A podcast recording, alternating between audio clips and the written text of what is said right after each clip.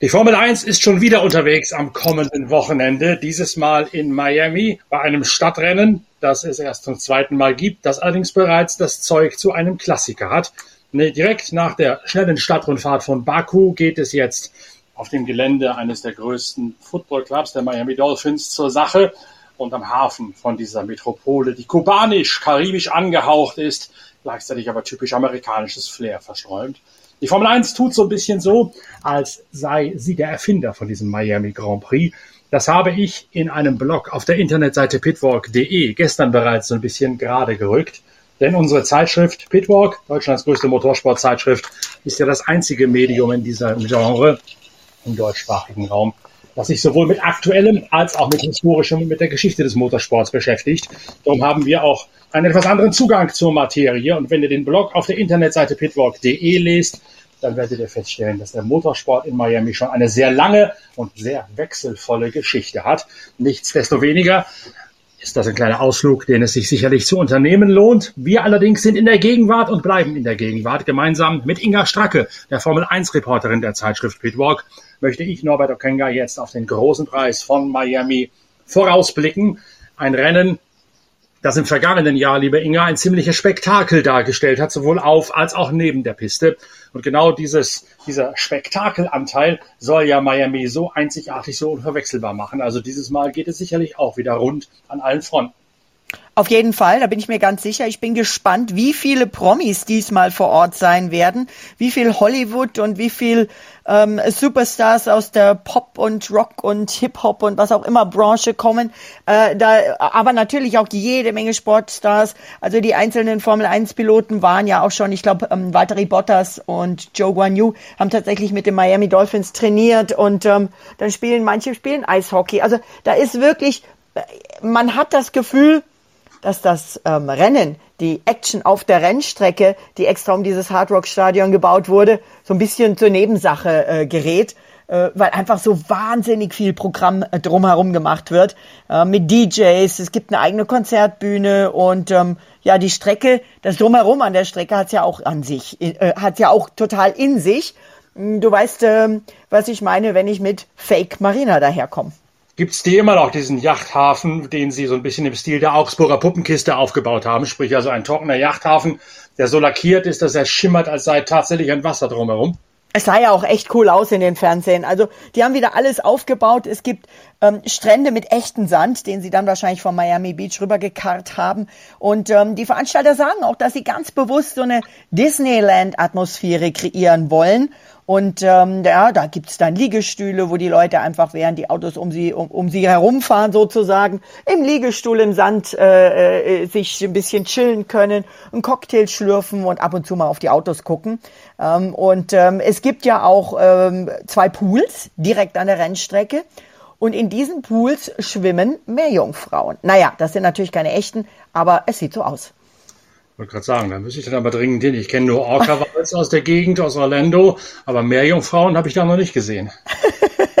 die könntest du dann aus der Glasgondelbahn wahrscheinlich begutachten, die über die Rennstrecke drüber fährt. Rein sportlich spricht wenig dafür, dass die Dominanz von Red Bull endet an diesem Wochenende. Wohl aber spricht einiges dafür, dass Sergio Perez, der König der Stadtkurse, mal versuchen wird, sogar nach der WM-Spitze zu greifen. Das könnte er nämlich schaffen, der aufmüpfige Mexikaner, wenn er vor seinem Teamkollegen Max Verstappen gewinnt. Ja, der aufmüpfige Mexikaner, da bist du richtig äh, bei der Sache. Der hat nämlich gesagt, eigentlich sollte er ja in der WM in Führung sein. Und ähm, jetzt käme ja schon wieder ein Straßenkurs. Die Straßenkurse sind sein Ding. Er wurde ja auch von Teamboss Christian Horner am vergangenen Wochenende in Baku zum King of the Streets benannt. Und äh, allerdings ist Miami jetzt nicht so wie Baku so ein typischer Stadtstraßenkurs, sondern das ist schon eine Rennstrecke, die um dieses um und durch und äh, drüber rüber, nicht drüber rüber, aber so fast, äh, dieses ähm, äh, Stadion gebaut wurde.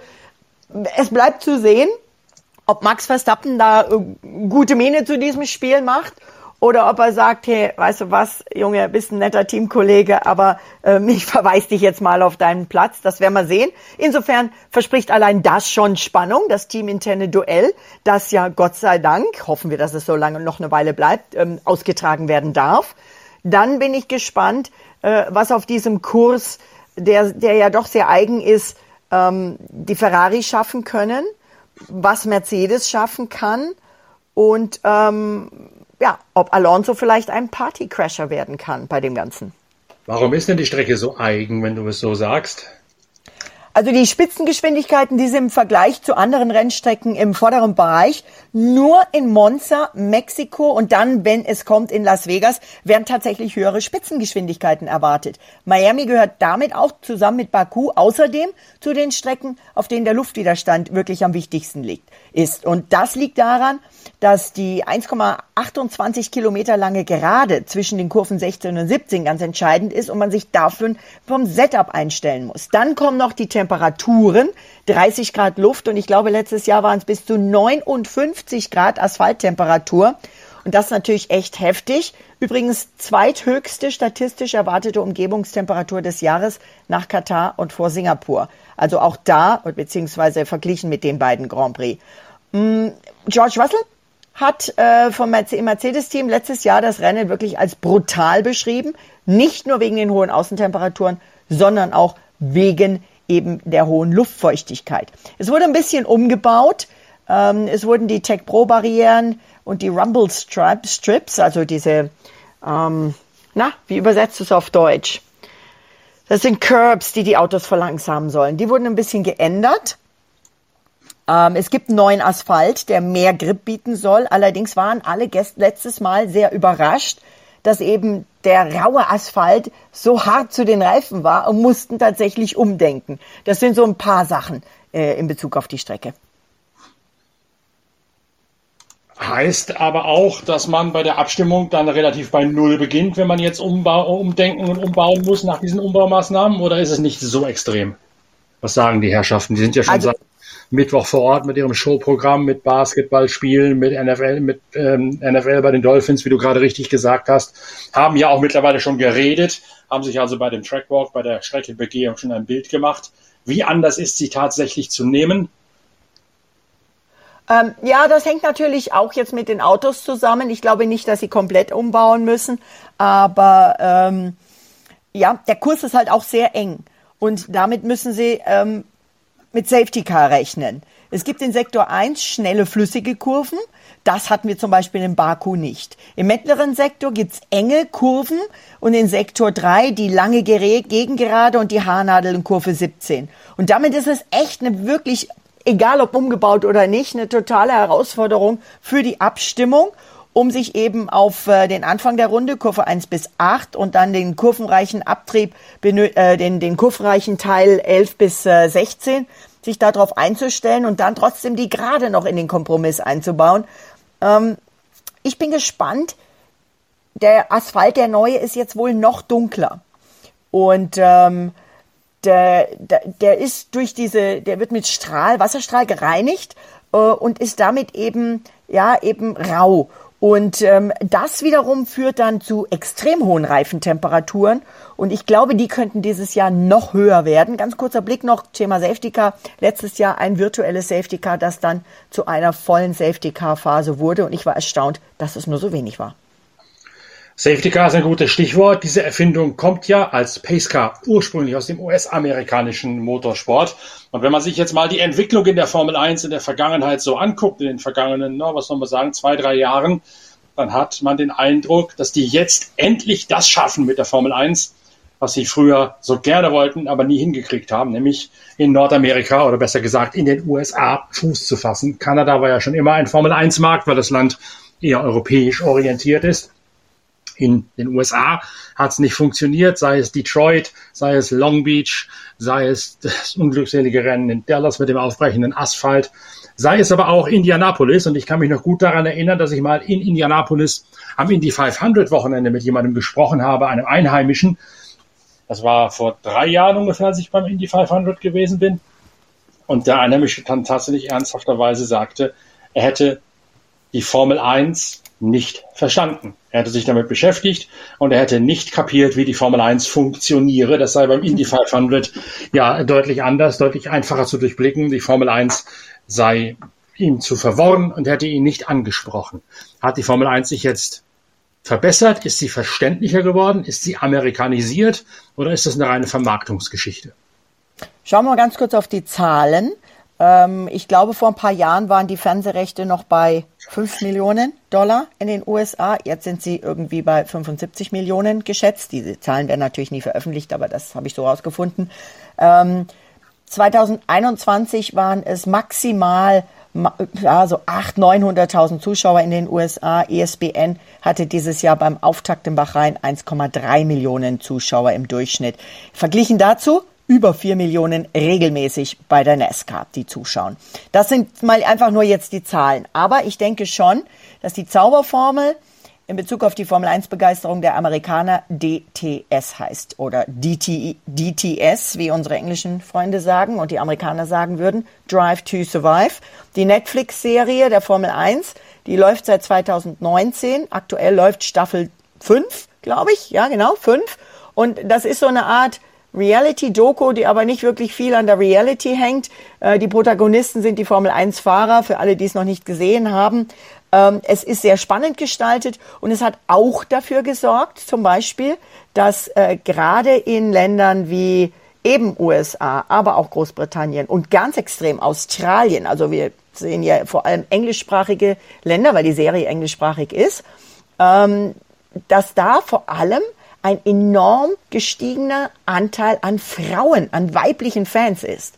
Und die schwärmen tatsächlich für die Formel 1 Gladiatoren. Das Ganze kommt mir ein bisschen so vor, äh, wie damals The Osbournes, diese Dokus über Ozzy Osbourne mit seiner Gattin Sharon und den beiden Kindern, die Ozzy Osbourne als ehemaligen Fürst der Finsternis, also als wirklich Hardrocker aus den 70er, 80er Jahren mit Black Sabbath und, und Solo-Vergangenheit, plötzlich zu einem Massenphänomen gemacht hat, obwohl der eigentlich seine Musik kaum geändert hat, aber nur mit dem kruden Auftreten, mit der witzigen Storytelling-Aktion mit teilweise auch wirklich absurden Szenen, die er hat filmen lassen von sich und von seiner Familie, hat der plötzlich einen Markt erschlossen, in den Ozzy Osbourne per se von der Musik eigentlich gar nicht reingehört. Ist das mit Netflix und der Formel 1 ganz ähnlich? Ich weiß nicht, ob ich jetzt die Formel 1 mit Ozzy Osbourne vergleichen würde, aber ich, ich habe... Ich darf dazu äh, einwerfen, Ozzy Osbourne war gerne mal bei der Formel 1 zu Gast. Ich auch das, ja. Mit, mit. Genau, genau, in der Tat. Äh, coole Socke, coole Socke. Ähm, ähm, ja, skurril waren die Sendungen von ihm da teilweise. Wirklich. Skurril würde ich jetzt nicht sagen, dass die Drive to Survive ist, aber es hat schon auch immer wieder dafür gesorgt. Günther Steiner zum Beispiel. Wer kannte Günther Steiner? Selbst in Deutschland vorher. Günther Steiner ist jetzt weltweit und vor allem in den USA ein Superstar, der Teamboss des Haas-Teams, äh, für seine markanten Sprüche, in denen in seinem Österreichisch-Englisch ähm, fast jedes dritte Wort, das mit F anfängt. Es gibt inzwischen, äh, es gibt einen Twitter-Kanal, Banter Steiner, also der schimpfende Steiner, ist natürlich ein Fake, aber Steiner macht nichts dagegen, er, er toleriert ihn. Der hat ähm, weit über 100.000 Follower in schnellster Zeit gesammelt. Es gibt Günther Steiner ähm, T-Shirts und Sweatshirts und immer wieder kommen seine markigsten Striche. Das ist Drive to Survive. Aber ich habe mit einem anderen Teamchef gesprochen, mit ich glaube, dem einzigen amerikanischen Teamchef, den wir seit langem in der Formel 1 haben. Denn äh, Haas hat ja einen Österreicher, also, also beziehungsweise ist ja gar nicht Österreicher, ist ja Südtiroler. Habe ich falsch, ja, ähm, um Gottes Willen, lieber Günther, bitte verzeih mir. Ich habe dich in die falsche Nation eingesetzt. Ähm, ja, ähm, Jedenfalls ist Günther kein Amerikaner.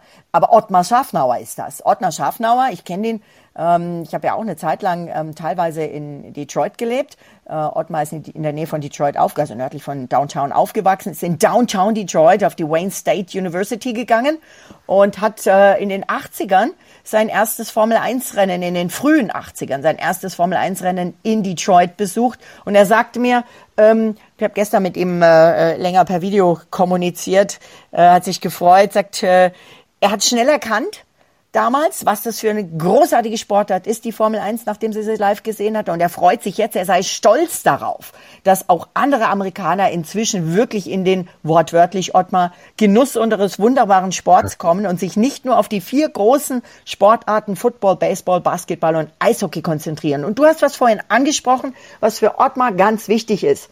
Das Verstehen des Sports. Und er glaubt, dass die Netflix-Serie eben tatsächlich der Formel 1 eine Plattform gegeben hat, um auch zu erklären und zu zeigen, wie großartig die Formel 1 ist, auch wie sie funktioniert, denn auch neben diesen teilweise so ein bisschen aufgepusht, leicht gefaked oder mit, mit Interviews, die nicht zum Beispiel ähm, bei einem bestimmten Rennen, sondern wann anders geführt wurden, aber dann zu einer Aussage von einem Fahrer später einfach besser passen. Dann wird das halt einfach hin und her geschoben. Das machen die schon mal. Aber trotzdem sagt er, dass dieser Blick hinter die Kulissen den amerikanischen Fans geholfen hat, die Formel 1, das Reglement und die Technik und einfach die Technologie auf dem allerhöchsten Stand zu verstehen und er sagt so einen ganz süßen Satz, er sagt, die Formel 1 war einfach nur ein gut gehütetes Geheimnis vor den Amerikanern. Es hilft, drei Rennen zu haben und es hilft, einen amerikanischen Fahrer mit Logan Sargent zu haben. Aber mit dem Team, sagt er, mit Haas, das sei ja schon vor Drive to Survive da gewesen, da äh, sehe er jetzt ähm, nicht so den Hype, sondern der sei wirklich durch DTS entstanden. Das glaube ich tatsächlich auch. Dieses Haas-Team. Gene Haas hat ja auch eine, eine, Mannschaft in der NASCAR. Daraus ist ja quasi dieses Team, wenn man so will, erwachsen. Es ist da expandiert aus der NASCAR-Szene in die, in die Formel 1. Nicht zu verwechseln übrigens mit Newman Haas, also mit dem ehemaligen ja. IndyCar-Team oder Kart-Team, wo Mario und Michael Andretti gefahren sind. Gene Haas ist ein anderer als äh, Karl, Karl Haas, so hat er geheißen, der immer seine kalte Zigarre im Mund gehabt hat, Zeit seines, seines Teamchefwesens. Gene Haas ist ein höchst erfolgreicher Industrieller, der CNC-Fräsmaschinen, also Metallfräsmaschinen herstellt und das Formel-1-Team quasi als Hobby unterhält. Aber wie gesagt, das Team war vorher da, es kommt aus der Nesca und ein Team hat ja in den seltensten Fällen die Strahlkraft, wie ein Fahrer sie hat. Ausgenommen natürlich Ferrari, ausgenommen vielleicht auch Williams und ausgenommen vielleicht auch McLaren. Williams hat, du hast den Namen Logan Sargent gerade gesagt, nur einen echten Lokalmatador in seinen Reihen. Der hat nämlich unweit des Miami Dolphins Stadiums, Logan Sargent, seine allerersten Kartrunden damals absolviert und ist natürlich jetzt stolz wie Bolle, dass er gerade hier sein Heimrennen fahren kann. Das ist er in der Tat, ist ein netter Kerl, hat sich äh, ja erst im allerletzten Moment äh, letztes Jahr die nötige Superlizenz gesichert, ähm, indem er in der Formel 2 ähm, wirklich starke Leistungen gezeigt hat. Und ähm, er ist noch so ein bisschen schüchtern, sagen wir mal. Äh, seine Kollegen aus der Indica sagen, wer Logan kennt, der wärmt sich auf, der wird, der wird einfach ein bisschen offener, wenn er sich wohlfühlt, wenn er weiß, er ist in einer, in einer sicheren Umgebung. Das äh, versucht er, das muss er jetzt sich noch aufbauen, denke ich. Er hält auch wirklich den Ball flach, äh, auch mit, mit Interviews und, und Oten und, und Anfragen und solchen Sachen. Und er sagt wirklich, dass er zehn Minuten die Straße runter auf dem Miami Speedway mit dem Rennfahren angefangen hat. Der ist übrigens Hobbysurfer und äh, surft immer mal wieder auch mit einigen der IndyCar-Piloten. Da wohnen ja doch recht viele. Wir haben auch gesehen, es gibt ein Video, wo ähm, Romain Grosjean, der ja auch, glaube ich, dort in der Ecke jetzt lebt und in der IndyCar fährt, mit einem sehr schicken Cabriolet durch Miami fährt und Miami zeigt. Aber ja, Logan Sargent ist äh, seit 2015, Alexander Rossi, der erste Amerikaner, der ein Heimrennen fährt, beziehungsweise der überhaupt in der Formel 1 fährt. Ja, und hinter den Kulissen macht sich ja nun schon seit längerer Zeit Michael Andretti warm, mit einem eigenen Rennstall einzusteigen, scheitert aber immer wieder an politischen Hürden. Und das Thema wird sicherlich mal eines sein, das ich in einer der nächsten Ausgaben der Zeitschrift Pitwalk dann ganz besonders aufarbeiten möchte. Ich habe nämlich mit Michael Andretti gesprochen, in Daytona beim 24-Stunden-Rennen. Da war er ja als neuer Anteilseigner beim Acura-Team Wayne Taylor Racing zum ersten Mal bei einem IMSA-Rennen vor Ort. Wir haben uns unterhalten über IMSA, warum er dabei ist, das Thema halt auf den das tagesaktuelle Daytona zunächst einmal konzentriert, haben aber auch gesagt, so eigentlich müssen wir das Thema Formel 1 mal aufrollen. Warum wollen die Andretti Autosport da nicht und warum willst du da unbedingt rein? Hat dann gesagt, machen wir. Müssen wir aber mal in Ruhe einen Videocall machen, dass wir uns wirklich die Zeit nehmen, das durchzudeklinieren.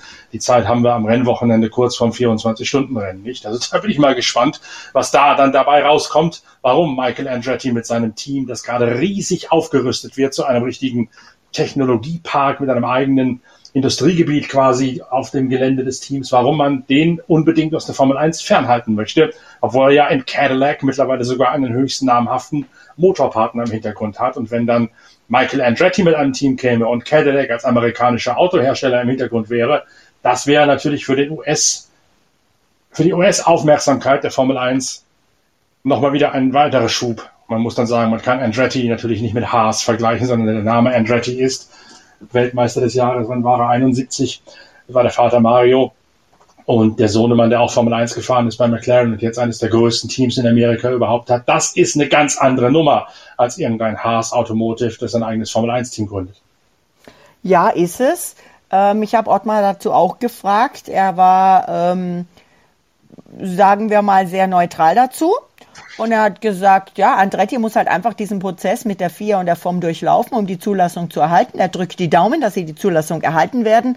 Aber es ist einfach so, dass, ähm, kein, dass, dass er da jetzt auch nichts dafür tun kann oder dagegen kann, sondern das ist einfach ein Prozess, den muss jeder durchziehen. Da gibt's ja noch ein anderes Team, der ähm, ehemalige Manager von Jacques Villeneuve, Craig Pollock, der auch ein Team äh, dort anmelden, anmelden will in der Formel 1 und der möchte ein Team äh, an Start bringen, das sich Equal nennen soll und tatsächlich in allen Bereichen zu 50 Prozent mindestens mit Frauen besetzt sein soll. Klingt zunächst einmal äh, gewagt, aber Craig Pollock, was der macht, müsste man zumindest ernst nehmen. Der hat ja auch damals das äh, BAR-Team British American Racing aus der Taufe gehoben, das einst Tyrell übernommen hat.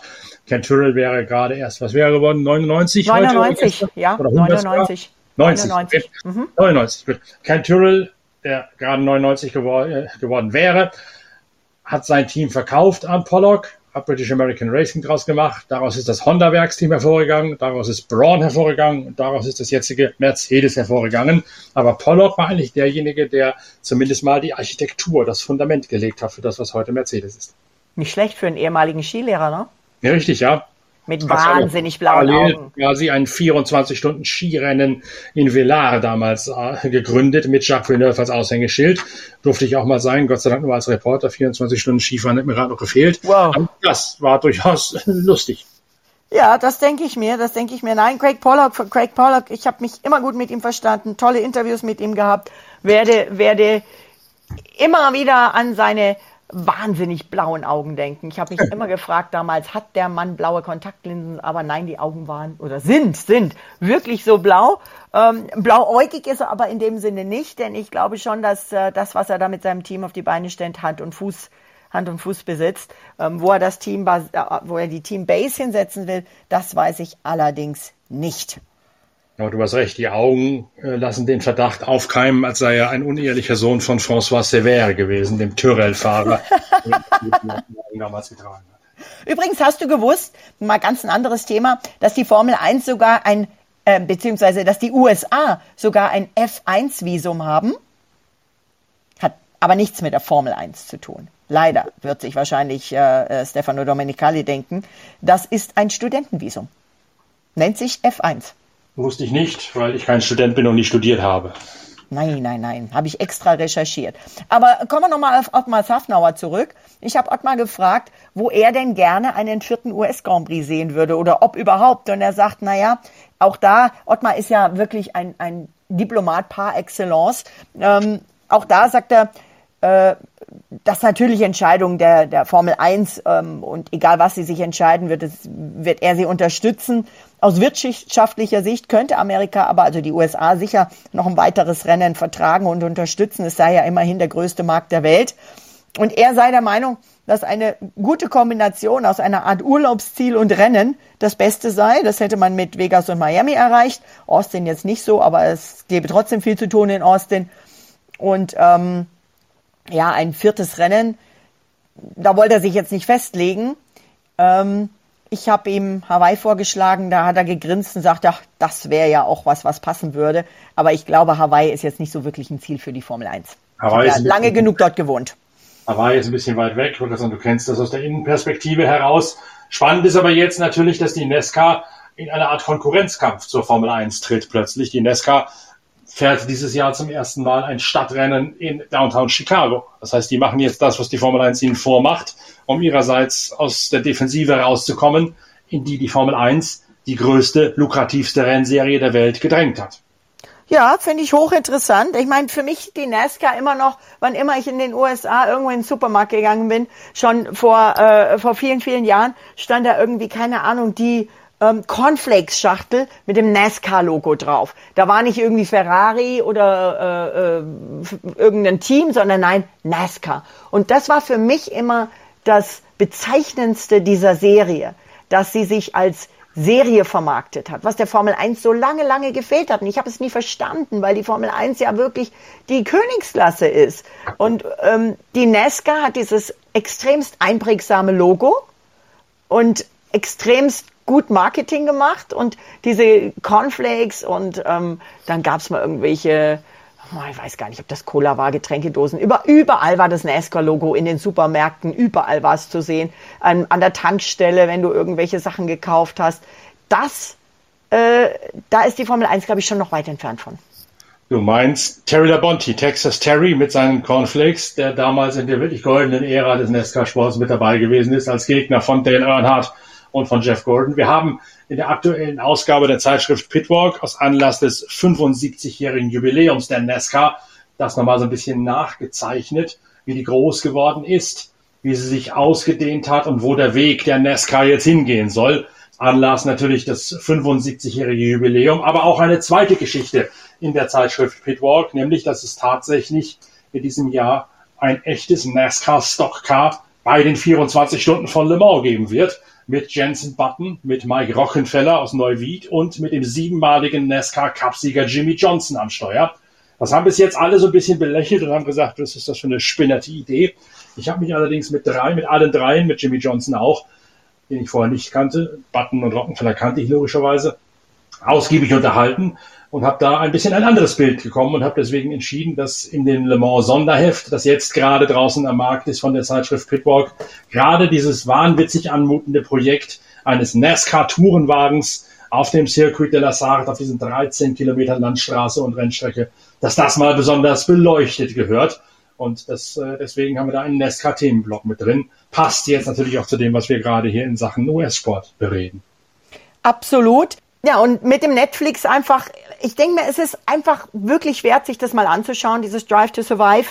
Äh, wie gesagt, einfach with a grain of salt, wie der Engländer sagt. Also nicht alles für bare Münze nehmen, sondern es ist wirklich, es ist keine Spielfilmserie, es ist keine wirkliche Realdoku, es ist irgendwas dazwischen und ziemlich cool. Und ähm, ja, man kriegt einiges mit, einen Blick hinter die Kulissen, auch Kamerabilder, Perspektiven die du im Fernsehen einfach nicht siehst. Da sind Kameras, die direkt beim Christian Horner sind, wo er zum Beispiel beim, beim Saisonfinale Abu Dhabi 21, wie der schreit, wie sein Gesicht rot wird. Das sind einfach alles Bilder, die gibt's nur bei Netflix und die sind in dieser Serie und damit ist die so berühmt geworden. Und ähm, ja, sie ist nur auf Englisch, also im Originalton. Aber ähm, im deutschen Netflix kannst du die, also du kannst die deutschen Untertitel einstellen und äh, musst nicht das Ganze im perfekten Englisch verstehen können. Die Formel 1, äh, das sagt auch Ottmar Safnauer, muss natürlich auch weiter gucken. Und ähm, sie sind eine Weltmeisterschaft, das heißt ein globaler Sport und das natürlich auch der Unterschied zur NASCAR, die vorwiegend oder rein amerikanisch ist. Sie haben es ein paar Mal, glaube ich, probiert zu expandieren, aber eigentlich ist es wirklich die amerikanische Serie. Und was ja bei der NASCAR auch so mega typisch ist, die amerikanischen Rennfans. Bei der Champ Car, IndyCar auch ein bisschen, aber vor allem bei der NASCAR, die dann ja auch diese, es gibt ja auch die NASCAR Trucks, also das sind dann so die ähm, Pickup-Trucks-Versionen, äh, ähm, die da auch äh, Rennen teilweise fahren. Und diese Pickup-Trucks, äh, bei uns kommen sie jetzt so ein bisschen. Bei uns in den Bergen fahren jetzt einige damit, weil es eben Allradautos mit großer Ladefläche sind. Da schmeißt du Snowboard, ähm, Ski oder sonst was hinten rein. Aber die sind ja gerade in den USA, äh, spritfressend oder nicht, hochbeliebt egal ob äh, äh, bei mir damals in, in Hawaii die ganzen Surfer damit fahren oder eben auch auf dem Festland, egal wo man hinschaut. Und das ist super praktisch, denn die fahren da mit ihrem Pickup-Truck ähm, ins Infield, dieser NASCAR-Nudeltöpfe, dieser Ovale, ähm, suchen sich ein super Plätzchen, am besten mit fünf, sechs, sieben Kumpels daneben, darum, davor, dahinter. Und dann werden die Tailgates aufgemacht. Ja. Tailgate ist quasi Gate ist Tür, Tail ist Schwanz oder hinter, ja, ja. Ähm, quasi die Klappe, die am, an diesem Truckbett hinten das Ganze zuhält. Die wird aufgeklappt. Die ist so stabil gebaut, dass man sich da drauf stellen kann, sitzen kann. Denn eigentlich sind das ja Arbeitsautos, wo man richtig schwere Sachen auflädt. So, und dann wird da der Grill runtergefahren oder er bleibt oben drauf und man grillt oben auf dem Truckbed. Da ist sowieso schon jede Menge ähm, Kühlboxen drin mit Bier und sonstigen Getränken.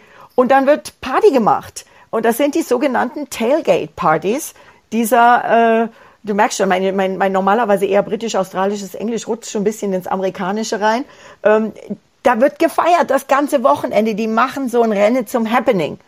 Und das ist einfach anders bei der Formel 1. Aber vielleicht wird's ja in den USA. Sagen, dieses, diese Art, ein Rennen zu zelebrieren, gibt's natürlich in der Formel 1 überhaupt nicht, sondern da bist du an Tribünen gebunden.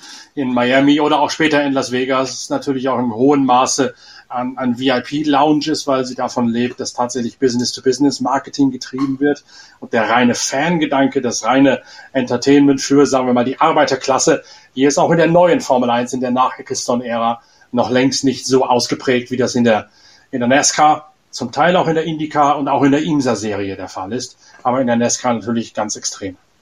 Ja, es ist aber auch ein Unterschied, wenn du dir die Fans anschaust. Ich möchte jetzt um Gottes Willen nicht irgendwie werten klingen, aber der, der durchschnittliche NASCAR-Fan, der ähm, hat, äh, ist vielleicht jetzt nicht der Direktor oder Manager von einer Bank, sagen wir es mal so, aber auch die gibt's logisch. Aber der kommt auch eher sehr extremst leger da angefahren. Also die, äh, wo ich dabei war, die ich gesehen habe, die sind dann, wenn es warm ist, früher oder später entweder mit nacktem Oberkörper unterwegs, ähm, nicht immer Sixpacks, sage ich jetzt mal vorsichtig, äh, sondern eher ähm, Bier trainiert ähm, und ähm, mit ähm, so einem so einem Rippchen Unterhemd und irgendwie eine Schlabbershorts und ähm, vielleicht Flipflops noch oder Turnschuhe sowieso. So würde der, sag jetzt mal, normalerweise gewohnte Formel 1-Fan jetzt nicht auf die Tribüne gehen. Aber das ist jetzt, wie gesagt, um Gottes Willen keine, keinster Weise wertend oder sonst wie gemeint, aber sind einfach Beobachtungen, ja. Vielleicht ändert sich's ja. Und auf der anderen Seite. Merkst halt schon, dass die NASCAR sich bedroht fühlt von der Formel 1, was sie von der IndyCar eigentlich lange Jahre nicht mehr gewesen ist, trotz des Indy 500 als eines der größten Rennen der Welt. Aber die Formel 1, dieser plötzliche US-Boom der, der Formel 1, die setzt den NASCAR-Verantwortlichen schon zu. Das merkst du, wenn du mit denen mal tatsächlich redest. Ich glaube aber auch, dass ihnen was anderes zusetzt. Was kostet so ein NASCAR-Ticket? Hast äh, du eine Ahnung? Nie eins gekauft, keine Ahnung. Ja, aber die sind nicht teuer. Die sind also, nicht teuer, das glaube ich auch nicht. Die, die, kosten wirklich nicht viel. Ja? Ähm, und ähm, jetzt hier beim, beim Miami Grand Prix 1800 Dollar für so ein Tribünenticket. Ähm, überhaupt kein Problem. Ähm, 240.000 Tickets gab's im November, als die, der Verkauf quasi online geöffnet wurde, haben sich direkt mal 275.000 Leute registriert. Innerhalb von zwei Stunden war ausverkauft. Und ähm, so besondere Pässe werden für, naja, 20 bis teilweise 30.000 Dollar gehandelt. Pro Person fürs Wochenende. Aufrufen. Bitte? Die Formel 1 kann es offensichtlich aufrufen. Ja, die Leute reißen sich die Dinge aus der Hand. Sonst könnten sie es, würden sie es ja nicht verlangen. Das sind natürlich super duper Pässe mit Hospitality und ich weiß nicht was. Und das werden sicherlich nicht, nicht vom durchschnittlichen Fans gekauft, diese Tickets, der sich einfach das Rennen anschauen will, sondern das sind dann sicherlich vorwiegend Firmen oder ähm, ja, irgendwelche äh, Promis, die einfach eben nicht auf der Tribüne sitzen wollen. Aber ähm, daran siehst du aber auch den Unterschied, weil ich glaube nicht, dass die NASCAR, äh, gut, die haben auch noch Hospitality und da gibt's auch Promis und Vips, aber die sind schon, sagen wir mal, volksnäher. Bodenständiger ist, glaube ich, das richtige Wort, wo du sagen musst, die sind nicht ganz so abgehoben wie die Formel 1. Die Formel 1 lebt aber ja auch genau vom Dünkel des Abgehobenseins. Und das Ganze wird eben ein Motorsportfestival, aber es wird natürlich auch ein Schaulaufen für die Promis. Und all das werden wir gemeinsam beobachten, Inga, und wir werden dann am Montag uns wieder zusammenkabeln, um die Analyse des großen Preises von Miami auf die Spur zu bringen für die nächste Ausgabe von Pitcast, dem Podcast eurer Lieblingszeitschrift Pitwalk. Bis dahin schönes Wochenende. Danke, dass ihr dabei gewesen seid und viel Spaß mit der aktuellen Ausgabe Heft Nummer 72, die am heutigen Freitag auch im gesamten deutschsprachigen Raum in den Handel kommt.